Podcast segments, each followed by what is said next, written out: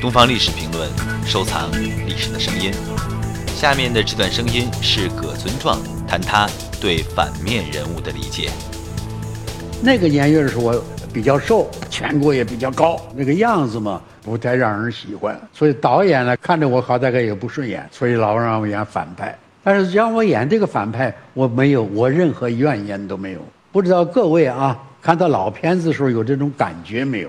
就是那个英雄人物啊，好像是不那么真实的地方，也就是说公式化、概念化的这种东西啊。上这儿，同志们，今天我们开一个大会，有条件要上，没有条件，我们创作条件也要上。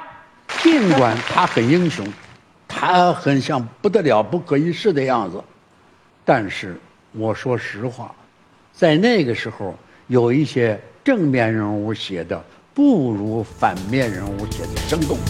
更多精彩声音，请关注东方历史评论官方网站。